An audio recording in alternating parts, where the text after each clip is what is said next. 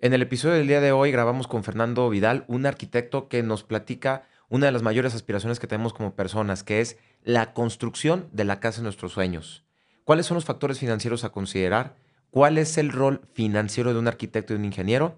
¿Y cuál es el paso a paso que se debe tomar en cuenta para construir nuestra casa? Entre esos y otros temas. Quédense escuchar este episodio.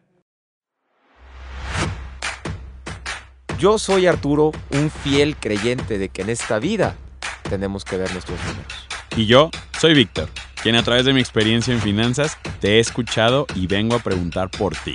En México hace falta de manera urgente educación financiera y nosotros queremos ayudar. Y cotorrear. Bienvenidos a la oveja sin lana. Pues buen día a todos. Me está tocando decir nuevamente la presentación porque ahorita le dije a Víctor aviéntate y no quiso. y bienvenidos a La Oveja Sin Lana.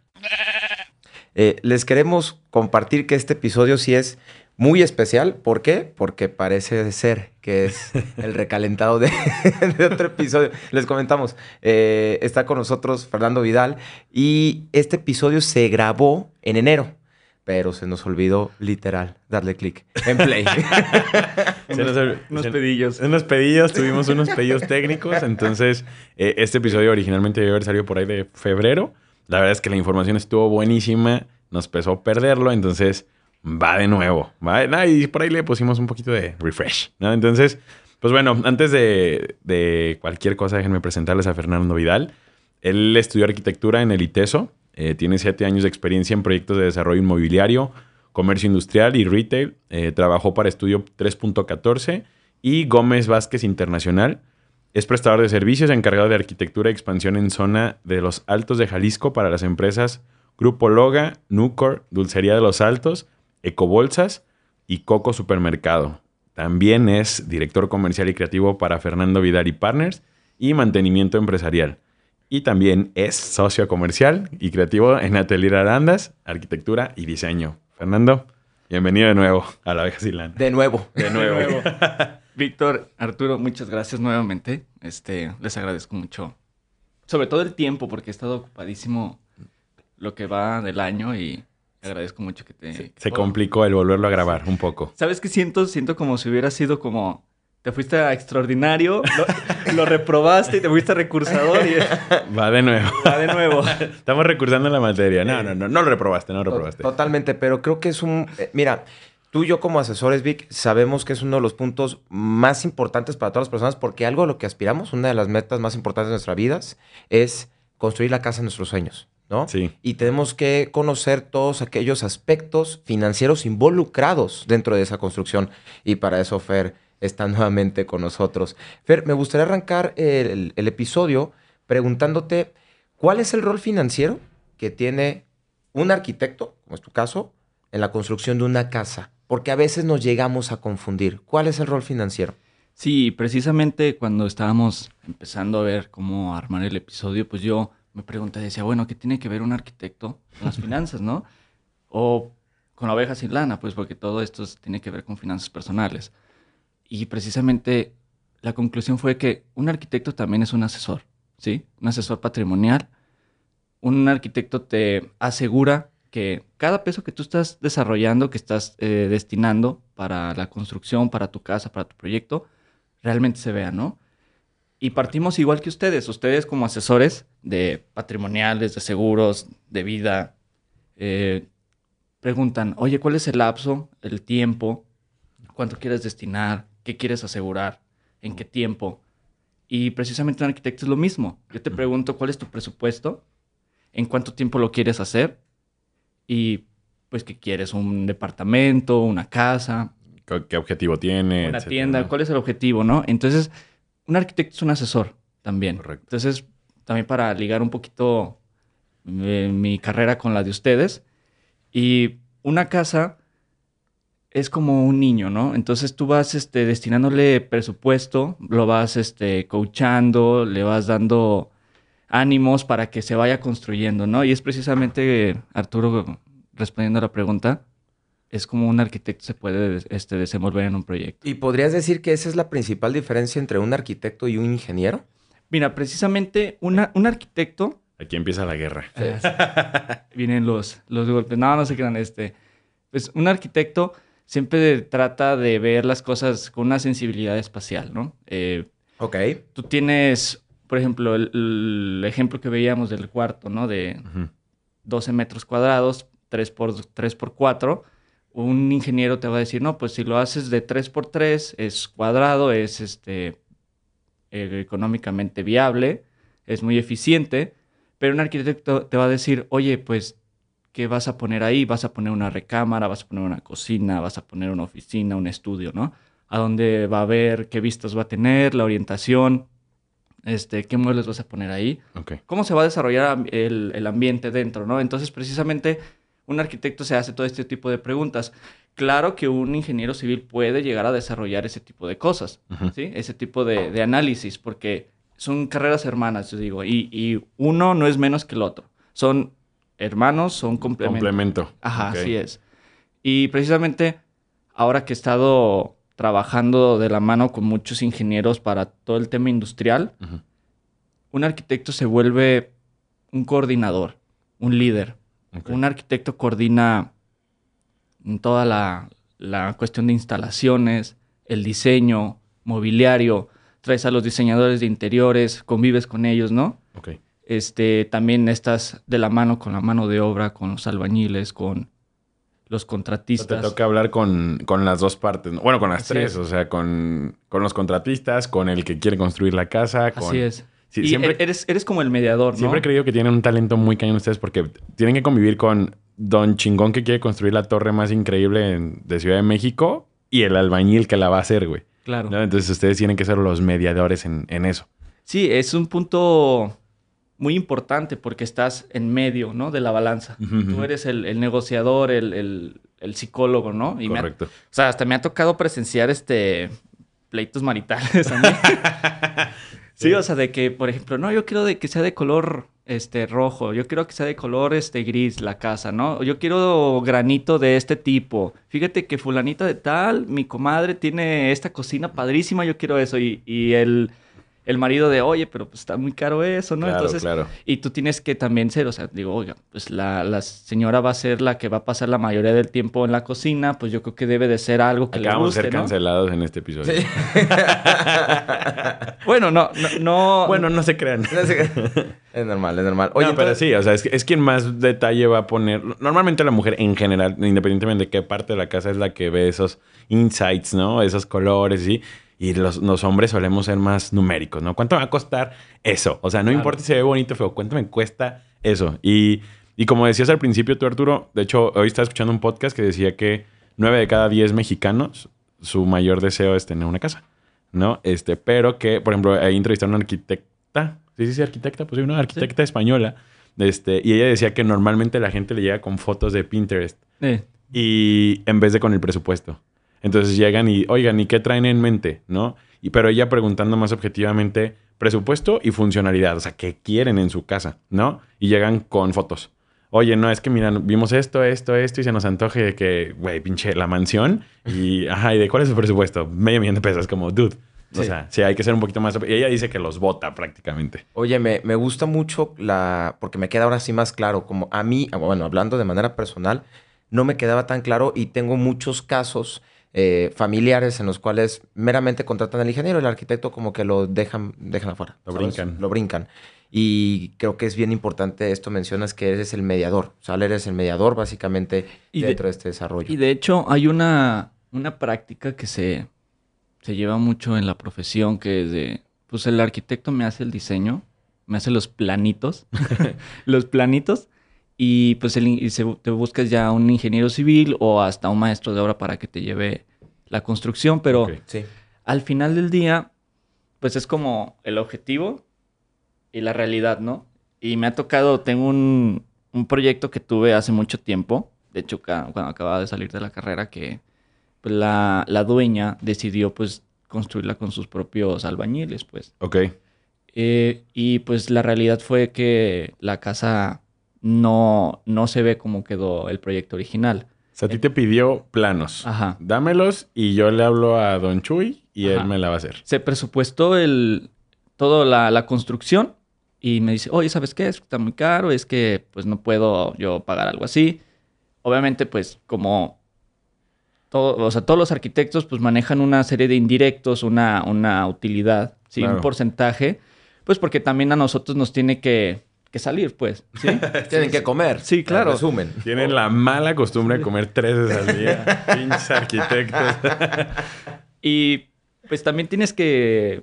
Eh, los gastos de traslado. Claro, Hay ¿no? que ir a, la obra. Hasta yo he llegado a ir a veces hasta cuatro veces, ¿no? A una obra. Hasta estar ahí hasta las 11, 12 de la noche y pues es este es un gasto que se genera, ¿no? Entonces, Obviamente un albañil pues no te va a generar ese tipo de gastos, pero al final el resultado, la supervisión, pues es lo que marca la diferencia. Entonces, eh, bueno, a toda nuestra audiencia, pues sí, los invito mucho a, que no, no desconfíen, ¿no? Porque también la, en la arquitectura pues se ha eh, maldecido, hay una mala creencia de que pues el arquitecto te va, se va a quedar con te el va a tumbar lana.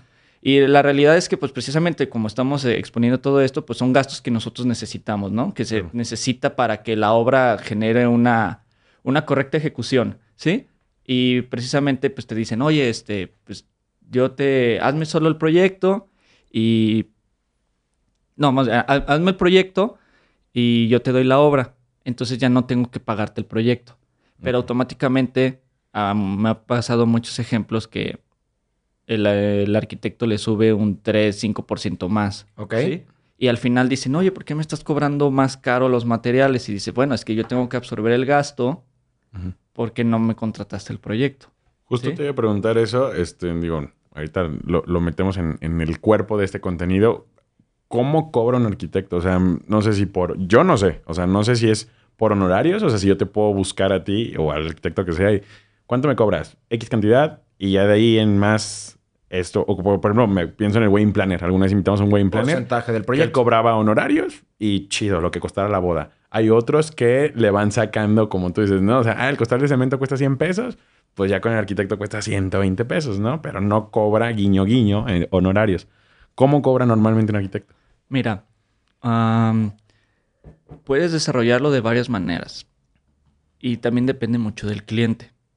Pero, por ejemplo, en construcción, está el precio alzado, que si tú sacas un precio por metro cuadrado, por ejemplo, sacas, no, pues la casa me sale 2 millones de pesos.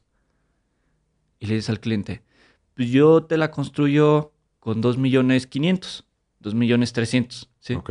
Ya viene a utilidad. Entonces, ya amarras un precio y pues casi casi tú te, pues, te pones solito la soga al cuello, pues. Eso se le conoce como precio, alzado. Así es. Entonces, ahí tu riesgo como arquitecto es que si el presupuesto se dispara, tu utilidad empieza a verse mermada. Va a haber mermas, así es. También hay otra manera que se llama por administración, que es este, o una administración con base a un presupuesto, que yo lo que hago es, por ejemplo, eso sí lo, me gusta mucho utilizar eso. También me gusta utilizar otro que es poquito más este, exacto, pero ahorita lo voy a platicar, eh, la administración por presupuesto es, yo genero el presupuesto total de la obra, pero para esto yo tengo que haber este, hecho el proyecto ejecutivo, mandar a cotizar carpinterías, mantenerías, todo, todo lo que es necesario para la cocina, los pisos. Entonces me sale, ¿no? Ya el presupuesto real, todas las partidas, oye, me sale dos millones igual, ¿no? Ah, pues yo cargo una, un cierto porcentaje para indirectos, que son este, las vueltas, este... O sea, son como tus viáticos. Ajá, como los viáticos, que llega a ser a veces un 3%. Ok. Y aparte, pues es la utilidad, que normalmente es entre el 10 y el 15%, dependiendo de la obra. Si es una obra muy grande, pues cobras lo más cercano al 10. Si una, es una obra pequeña, cobras el 15 o ya si el plano es, por ejemplo, una remodelación que solo vas a pintar, una obra de 190 mil pesos, pues le subes un poquito más la utilidad. Ya, ok. Sí, porque también, pues, este, si no, pues te va, te va a tocar muy poquito. Claro, oye, oye, Fer, a mí me gustaría preguntarte, eh, creo que esto es lo que más hay conflicto o disputa dentro del de el tema inmobiliario. ¿Qué es más rentable? O sea, comprar o construir una casa. Y la verdad es que hemos escuchado, de hecho, justo este fin de semana volé con unos amigos y volvimos a sacar ese tema a la mesa, ¿sabes? Claro. ¿Tú, tú qué has visto en tu experiencia? Mm, bueno, yo voy a hacer, voy a citar a Víctor, que dice, depende. Porque depende mucho. Yo creo que lo que primero debes de hacer es un análisis financiero de tus finanzas personales, ¿no? Decir, bueno, si estoy estable económicamente, pues sí me puedo arriesgar o sí me puedo aventar una compra, ¿sí? O un, crédito, ¿sí? Pero si estás este, inestable o estás con las finanzas no tan bien estructuradas, pues yo me iría más por rentar. ¿sí? Ahora, cuando vas a rentar, este, pues no, o sea, no, no, te importa mucho el espacio, o sea, porque pues sabes que en un cierto tiempo te vas a ir, ¿no? Y cuando compras, pues sí te fijas mucho de que la casa te, te guste más. Claro. Que los closets, el color, el trato, el mantenimiento, ¿sí? Entonces, depende mucho de, de lo que estés buscando tú a corto, mediano plazo, ¿sí? Pero siempre, por ejemplo, si vas a comprar una casa, este, siempre están los, los muy conocidos vicios ocultos. Ok. No sabes... ¿Qué es eso? No sabes qué, qué tratos le dio el, anterior cliente a la casa. Es como un carro, ¿no? Que vas a comprar usado. No sabes si le dio el mantenimiento correcto, si las refacciones que compré eran originales. Eh, por ejemplo, si eh, era una persona que se dedicaba a hacer Uber, pues el coche va a estar muy... Traqueteado, ¿no? Como le dicen. O a que era la típica de es una maestra jubilada y nomás llevaba su coche a la esquina, pues va a tener un, trato diferente, ¿no? Y, en una casa es igual, ¿no? Este, si tenía, la familia tenía hijos, pues los niños pues si suelen a, este, rayar las paredes o las ventanas, las puertas las azotan, ¿sí? Y vicios ocultos son a veces temas de tuberías, luz. Y, iba para allá también, este, también, por ejemplo, si se le dio el correcto mantenimiento, impermeabilización, ¿sí? La pintura, la pintura le tienes que dar un mantenimiento cada dos, tres años, dependiendo de la marca que le hayas puesto, pero tiene que haber un mantenimiento periódico, porque si no lo haces, pues la casa va, lo va resintiendo y tienes que fijarte mucho en eso. Ok, ok. Oye, y a mí me gustaría preguntarte, eh, digo, está padrísimo eso, específicamente, muchas veces no sabemos si comprar una casa ya hecha, tal cual, y nos evitamos incluso hasta el arquitecto, demás. Eh, obviamente con la inmobiliaria, pues muchas veces hay un costo adicional a pagar o construir tu casa. Yo, Arturo, quiero esta casa en esta zona, tantos metros cuadrados, tanto de construcción. Hablando financieramente, ¿qué dirías tú que es más rentable? ¿Comprar aquello que ya está hecho o construir? Mira, si tienes tú el terreno, si ya lo compraste hace mucho tiempo, te lo heredaron, si es, si es mejor que tú construyas, pero solamente si tienes el terreno. Y más barato. Ajá. Ok. Pero por lo mismo, porque si compras una casa que ya está hecha y la remodelas, pues tú la puedes remodelar como con 200, 300 mil pesos, ¿no? Y ya le das la vuelta. O sea, puede representar entre un 25, 30% del valor de la casa, dependiendo, pues. Ya. Sí, sí, sí. Del, costo, ¿sí? Claro. Este, pero, por ejemplo, una casa que, que vale 2 millones y medio, este, pues sí, ese porcentaje se puede acercar un poquito, ¿no? Ok. Entonces, este, si necesitas este, todavía desembolsar una cierta cantidad, pues para darle la vuelta. Pues sí, pueden cambiar pisos, cambiar carpinterías. Pues te digo, o sea, depende mucho del trato que le dio el anterior dueño, depende de qué vas a cambiar. Ok. ¿sí? Si la cocina está en buen estado, si los closets. Y luego también, este, anteriormente las, las tendencias era de, oye, pues los materiales eran muy, que duraban, ¿cómo te digo? No eran atemporales. Ok. Entonces pasaban cinco años y ya se veían viejos. Ya. ¿Sí? Y ahorita se está usando mucho los materiales este, en bruto, los, las maderas naturales, los pisos que parezcan este, acabado concreto. Okay. Todo eso, los granitos es naturales y eso a, lo largo de los años pues es atemporal. Entonces puedes tener una casa que tiene 15 años y no parece. Ok, no se ve bien, no pasó de moda, vaya. Así es. Entonces también yo creo que depende mucho esa decisión en cómo la casa tiene el estilo, porque pues eso va a marcar que se va a cambiar y que no. Y por eso es muy importante que te asesores con un arquitecto, que vayas con tu arquitecto de confianza, tu, amigo. Como si llevaras a tu mecánico cuando vas a comprar un coche viejo, ¿no? Ajá, a tu amigo arquitecto y le digas, oye, pues fíjate que quiero remodelar esta casa, ¿qué, puedo hacerle? Y así la ve como con tejitas de estilo californiano, pues, y te dicen, quiero hacerla moderna, pues va a ser más difícil quitar esa tendencia. Ya.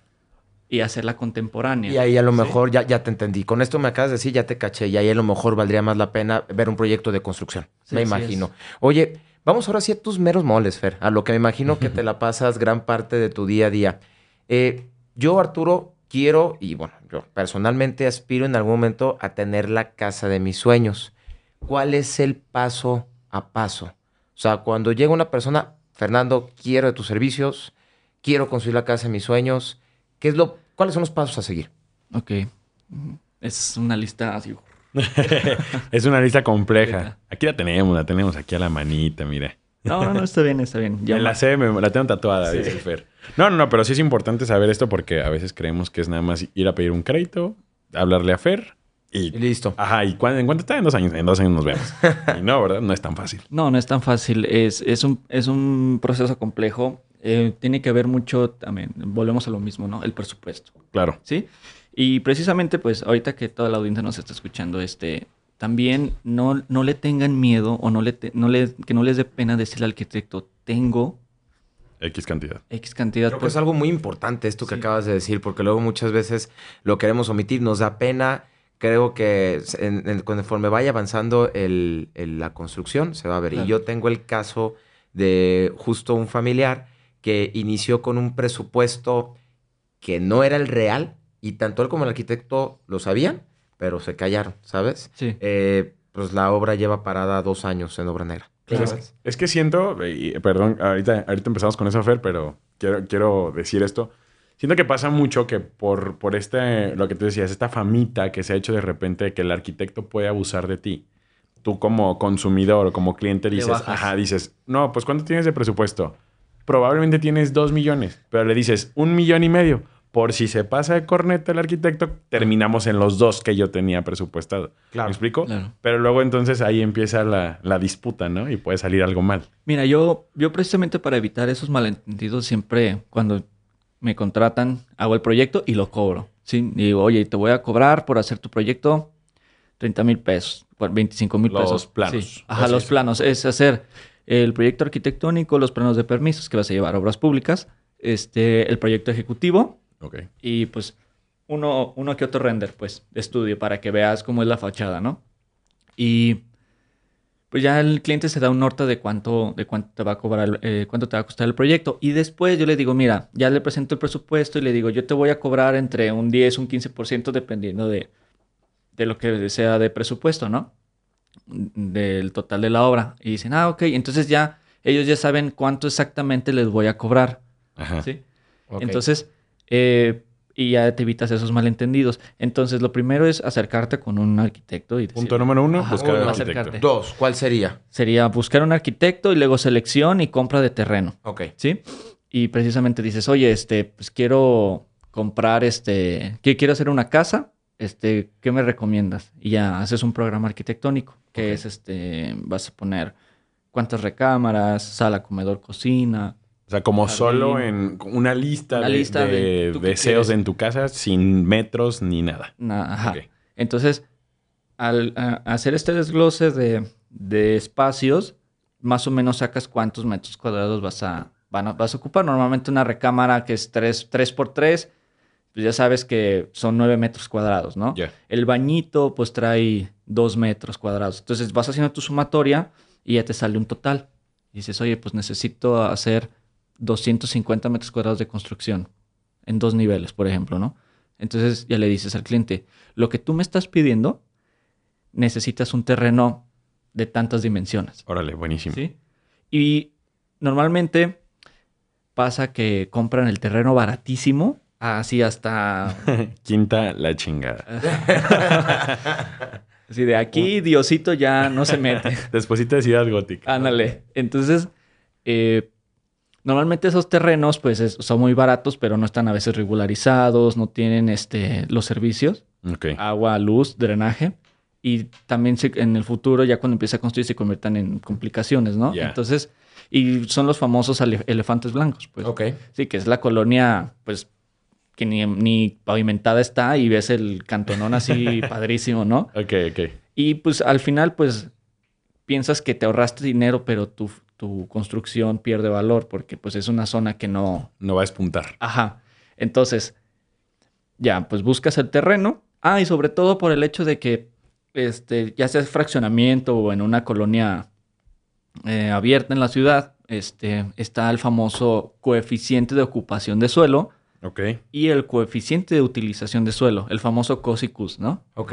Estos coeficientes te van a decir a ti cuánto puedes construir y cuánto del espacio, eh, hablando en superficie, vas a ocupar. Ok. ¿sí? Normalmente, por ejemplo, cuando es, es el tienes un coeficiente de ocupación de suelo del punto 8. Ah, pues solo puedes usar el 80% del terreno. Ah, ok. O Sí, sea, no puedo construir en cada centímetro de mi terreno. Y el coeficiente de utilización es de ese, de ese 80%, ¿cuánto lo puedes utilizar? En este caso, pues sería hacia arriba. Si puedes hacer dos, tres, cuatro niveles, ¿no? Entonces, los desarrollos inmobiliarios siempre se, eh, siempre, cuando están buscando un terreno, siempre se fijan en eso en los planes parciales. Ya. Mi COS y mi CUS, y eso te va a dictar qué puedes hacer. Entonces, es, es importante que se asesoren con eso porque el arquitecto te va a decir, oye, aquí sí puedes hacer lo que tú quieres o aquí no. Pero está baratísimo el terreno, sí, pero no puedes. Sí, o tú no puedes llegar a un cierto terreno y decir, ahí te va un edificio de 10 eh, pisos. Es correcto. Creo que con lo que nos has dicho hasta ahorita, Fer, llevamos punto número uno y me queda clarísimo, es contacta al arquitecto, ¿sale? Porque luego ya compramos primero el terreno y ya después no, el arquitecto pensamos que es la persona mala, pero no nos asesoramos. Dos, después de ello, compres el terreno y todo el tema de escrituración que nos hablaste del gasto a caso. Así de es. todo el gasto. Tres requerimientos preliminares y el proyecto arquitectónico, que es lo que nos hablabas de las casas y todo, la- todos los espacios, cómo están distribuidos. Vámonos ahora al cuarto punto, que es el proyecto de construcción, ¿correcto? Sí, eh, yo le Quinto llamo... Punto, ¿no? Sí, quinto. Quinto punto. Va. Yo, yo le llamo documentación o do- documentación de construcción, documentación ejecutiva, como le quieran llamar. Este, esa parte del proyecto te va a ayudar a desmembrar todos los tornillos, toda la, la- lo que vas a ocupar y, eh, y con eso puedes sacar el, el presupuesto base. Ok. ¿sí? Entonces, esa parte es muy importante. Normalmente el cliente se la quiere eh, pasar. Brincar. Ajá, porque no le ve sentido, pero al final, por ejemplo, yo le entrego una carpeta al cliente que dice, mira, aquí están los documentos de tu casa, la- las, donde vienen las venas, los huesos, los órganos, Buenísimo. cómo funciona, ¿no? ¿Por qué? Por si haces una remodelación en el futuro, pues ya ves los planos. Ok. Porque siempre pasa de que vas a hacer una remodelación y no, pues no tengo planos, ¿no? O de que dices, no, el arquitecto me dejó los, los planos y ya dices, bueno, qué alivio, ¿no? Y pues te entregan un planito así en una... Una servilleta. En una servilleta y tú así de bueno. Ok, ok, ok. Y pues, y eso también quita tiempo en una remodelación, por ejemplo, pero esa documentación es muy importante porque Como el las- know-how de la casa. Ajá, el know-how, así. Entonces es un paquete de, de construcción. Ya. Posterior a eso haces un presupuesto con es- base a esos documentos. Ok. Sí, Punto a número esos- seis a es el esos, a esos planos, ajá. Y después de eso, ya que el, el cliente te dio, la, te dio luz verde y todo, este, bueno, ya dependiendo de si el cliente va a pedir un crédito o no, pues esos- este tema de finanzas, pues ya lo ven muy, ya muy de la mano con un asesor, este, pues de banco, pues. Sí, no, no tanto contigo, pues. Ajá. Entonces, este, sobre todo, pues, este, si quieren, este, que parte de la obra se lleve en efectivo, sí, porque también es eh, parte importante que en el presupuesto es masiva, ¿verdad? Ah, ya, ya, ya, ya. Sobre todo la mano de obra. Sí, sí, sí. Pero ¿Sale? contratistas sí normalmente puede ser. Ajá. Cash, ¿no? Ok, Cash. va. Este, Luego eh, seguiría el permiso de construcción, que te acercas a obras públicas. Como mencioné, pues los planos de permiso son los planos, los documentos que llevamos a obras públicas para que ellos nos validen. Así de que tu casa, con base a los, a los requerimientos del plan parcial o del condominio, pues sí se puede hacer, ¿no? Fíjate todo lo que tuvo que pasar para llegar al punto de ya vamos a construir. Sí, vamos sí, a sí. buscar el construir, güey. O sea, hay procesos que me imagino que tardan años.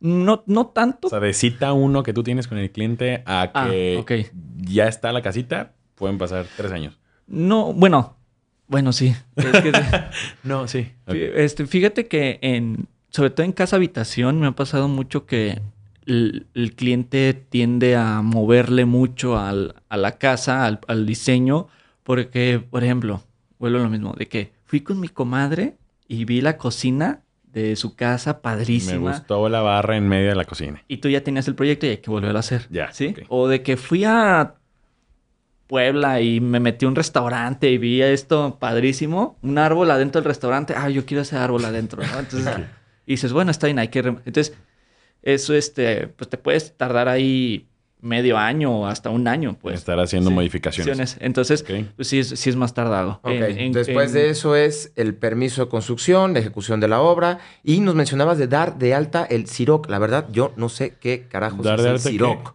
Ah. CIROC. Ser- ¿Qué es el CIROC? Eh, bueno, todo ese tipo de, de trámites que el cliente no lo ve. Eh, son las prestaciones, hay que asegurar a los, a los trabajadores. Los, los, trabajadores tienen Infonavit también, tienen seguro de, de IMSS. Tienen que comer tres veces al eh, día. Pinches malas costumbres. el 3% de, de, deducción de su nómina, ¿sí? Duda, duda, Fer. Eso te toca a ti como, como o sea, yo, Víctor, como patrón, por ejemplo. ¿Pero quién es el patrón? ¿Tú, mi arquitecto, o yo, Víctor, dueño de la casa? ¿O quién es el patrón? Bueno, depende. Otra vez. Otra vez, depende.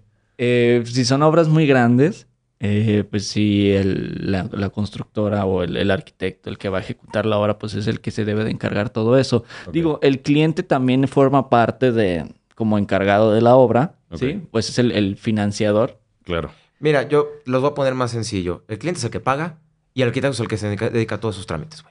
Así de sencillo. Sí, sí, sí. Nada más que quiero saber que si, por ejemplo, yo voy a construir mi casa, Víctor es el que tiene que dar de alta a Don Chuy el albañil. A su nombre. Ah, ya o, o, el arquitecto Fernando Vidal se va a encargar de eso y yo nomás le pago al arquitecto Fernando Vidal. Sí, es lo, segundo. Lo segundo, ya. Ok, va. Con eso. Y ya para finalizar, pues ahora sí, después de todo eso, tramitar el permiso de habitabilidad. ¿Qué es eso? O sea, ya la construí y tengo que pedir permiso ¿Le para tienes que pedir al gobierno, mi niño? Para poder vivir en tu casa. Oye, pero ya te dando chance de construirla. ¿Para qué creían que era? ah, güey, ¿te gustó cómo quedó? Sí, listo. Voy a seguir viviendo una posilga. De hecho, al principio, antes de, arrancar la obra, pues haces el trámite de construcción, ¿no? Ok. Que el precio es con base a los metros cuadrados a construir. Entonces, ya al final va el, el gestor del municipio, se para ahí enfrente de tu casa y te dice, a ver, aquí dice que el frente mide 10 metros. Ah, pues y ya va con su cintita y lo mide, ¿no? Ok, ok. Aquí dice que tenías una servidumbre o te puedes un retranquear de la calle tres metros y ya lo mides. Tres metros. Va. ¿Va? Eh, tienes agua, sí. Tienes luz, sí. Ya hiciste los, los contratos y ya, está bien. ¿Sí? O sea, que checa que todo esté en perfecto estado para poder habitarlo y, también no afectar, me imagino, a otras personas, ¿correcto? Y sobre todo que los metros cuadrados que realmente se deben de ejecutar como vienen los planos, pues sean los que se están ahí, pues. Ok, ok, ok. que no hayan mm, ni más ni menos, sobre todo de más, pues. que no te hayas querido pasar de vivo, pues. Ajá, así es. Ok, okay. perfecto. Y ahora, ya antes de pasar a la siguiente sección que es el preguntadero, Fer, eh, por ejemplo, una de mis mayores metas es, sí, tener mi casa en mis sueños donde yo voy a estar viviendo gran parte de mi vida. Pero también a mí me gustaría tener mi casita en la playa, mi casita en el bosque, como todos aspiracionales, ¿vale? Cambia en el tema de la construcción algo cual, más bien yo creo que sí. ¿Cuáles son los aspectos que más cambian si yo quiero construir dentro de una ciudad o en una playa o en el bosque? O sea, ¿qué es lo que más cambia? Ok, eh, lo que más cambia es, lo, más, lo primero es la mano de obra. Ok. Sí, porque, por ejemplo, si construyes en el bosque y en, pues si consigues un terreno con un acantilado padrísimo y no sé qué, oye, pero pues quién va a ir hasta allá a construir tu casa, ¿no? Ok. Los materiales, lo segundo que sube. Fíjate que es algo que había visto, o sea, obviamente, eh, ya saben que nosotros nos encontramos en Guadalajara y en Guadalajara yo creo que de los bosques más conocidos es Tapalpa, Mazamitla, y sí vemos que son totalmente distintos los, los, los materiales, entonces, este, pues depende mucho también de ello el tema del costo. Sí, por el flete. Simplemente, por ejemplo, si vas a hacer la, la, estructura, por ejemplo, los viajes de los viajes de arena, de, de piedra, ¿sí? Los viajes hasta de escombro, ¿sí? Hay que llevar todos los materiales hasta allá. Pues. en este ejemplo. y en la ciudad, pues aquí a una cuadra, cuatro cuadras, tienes a un construrama y pues te los pueden traer sin ningún problema. Y en cambio, si estás en Tapalpa, pues te tienes que adaptar mucho a, los materiales que hay en la zona. Por ejemplo, en, Tapalpa no te vas a poner a construir tu casa con acero porque no hay distribuidores de acero ahí. Órale. Lo vas a hacer pues de madera. Porque pues ahí está el, el pinar completo, ¿no? ok, ok. Entonces, y aquí en Guadalajara, pues nadie construye con madera. Claro, ¿verdad? Entonces, y creo que los segundos serían los materiales, Arturo, y también influye mucho el clima. El clima por el que, por ejemplo, si es un clima muy húmedo, donde llueve mucho, pues vas a tener siempre mucha merma, los materiales se van a mojar, la gente no va a trabajar igual. Híjole, ¿sí? es cierto. Entonces, este, o en climas que son muy secos, por ejemplo, una vez me tocó en Mazatlán que pues, yo vi a los albañiles siempre echándose sus caguamas hacia pleno sol. Y tú van a estar bien pedos. Ajá, y no, o sea, la gente está súper bien. Y me dicen, Arki, es que si usted nos trae agua, nos vamos a deshidratar. Y yo así de, o sea, está bien, pero si llegan... Se la vendieron al arqui, ¿verdad? Eh, los novatearon. no, y, y, si era verdad. O sea, yo, yo cuando estuve allá eh, supervisando una obra, pues el agua, el agua no me hacía nada. O sea, sí, yo sí. gente en el solazo en Mazatlán, te deshidratas, pues. Entonces, influye también mucho el clima, ¿no? influye en, en cómo la gente te va a rendir. Ok, ok, ok. Oye, Fer, pues vamos a pasar ahora a la sección del preguntadero. Gracias a todas aquellas personas que, participaron. Eh, tenemos aquí la pregunta de Cristian Campos, ¿vale? Cristian nos pregunta, Fer, ¿qué opinas que alguien ponga el terreno y la otra persona la construcción? O sea, ¿te ha tocado esos casos? ¿Y cómo has visto ese tipo de proyectos? Creo que lo, hablamos poquito en, la parte de qué era mejor este. Si comprar o construir. Ajá. Es, sobre todo se ve eso mucho en inversión. Cuando estás invirtiendo en, en bienes inmobiliarios y quieres construir y no te quieres este, descapitalizar mucho, pues tú buscas un, un inversionista, un desarrollador y tú que le dices... el terreno y tú ya te dedicas a levantarlo. Ajá, y con la preventa pues se, se, hace... Se, paga la obra, pues. Ya. Es el gran secreto de la mayoría de los desarrolladores. Sí, ¿no? O sea, alguien pone terreno y... Pero sí, es, es, una opción muy viable, este, sobre todo pues cuando haces ese tipo de, de proyectos de, inversión. Porque si lo, si lo ves ya en temas más privados, pues, este, por ejemplo, que llegue, por ejemplo, mi mamá y me diga, oye, hijo, pues te pongo el terreno este, y tú construyes, este, o sea, está bien, solo que pues eh, queda en un ámbito más familiar, ¿no? Claro, o sea, es como, como negocio es, una gran opción, pero como ya tu casa en la que quieres vivir, probablemente no sea. Creo que qué bueno que hiciste esa, esa aclaración. En casa habitacional, tal vez no tanto, pero en tema de negocio, levantar alguna torre, algo comercial, puede, ser, puede ser bastante bueno. Negocio. Oye, y, para finalizar, tenemos la pregunta también de María Isabel, muy buena. ¿Qué porcentaje destinar extra en el presupuesto de construcción? También lo mencionamos un poco, pero si pudieras decir un número, un porcentaje a tu experiencia, ¿qué podrías decir? Ok. Depende, ya sé que decir depende. o sea, ¿cuánto se va a salir el cotorreo? Sí. Ok, mira, depende mucho del tipo de obra. Por ejemplo, si vas a hacer una remodelación de voy a pintar la casa, voy a hacer darle una manita de gato, este, y va a ser como 300 mil pesos de inversión, pues ponle que le puedes destinar entre un 3 a un 5%. Ok.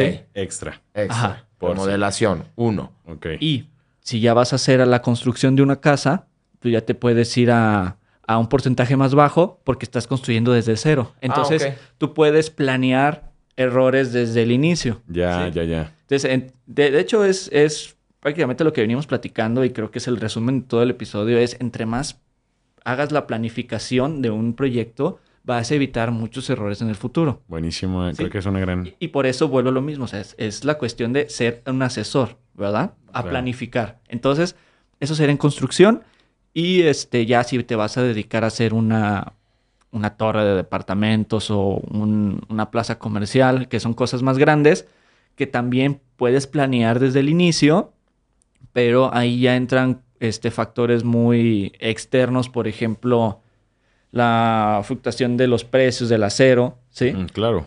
Este, sobre todo, no sé, por ejemplo, empezamos a hacer el proyecto hoy o entregamos el presupuesto el día de hoy y vamos a empezar la obra dentro de dos meses, en, lo que los inversionistas se ponen de acuerdo y organizan la, mesa directiva. Entonces, este, pues ya el precio del acero cambió. Sí, en el Inter se agarran Rusia y Ucrania trancazos y ya no es lo mismo que presentaste hace dos meses, ¿no? En, en Arandas me pasó un proyecto que cada mes el costo del acero subía entre un 5 y 10%. Que es muchísimo, ¿no? cada mes. Cada mes. O sea, era un presupuesto y también fue el presupuesto eléctrico porque toda la cuestión eléctrica pues es de cobre. Entonces pues los ah, materiales. Y fue cuando recién fue lo de la pandemia.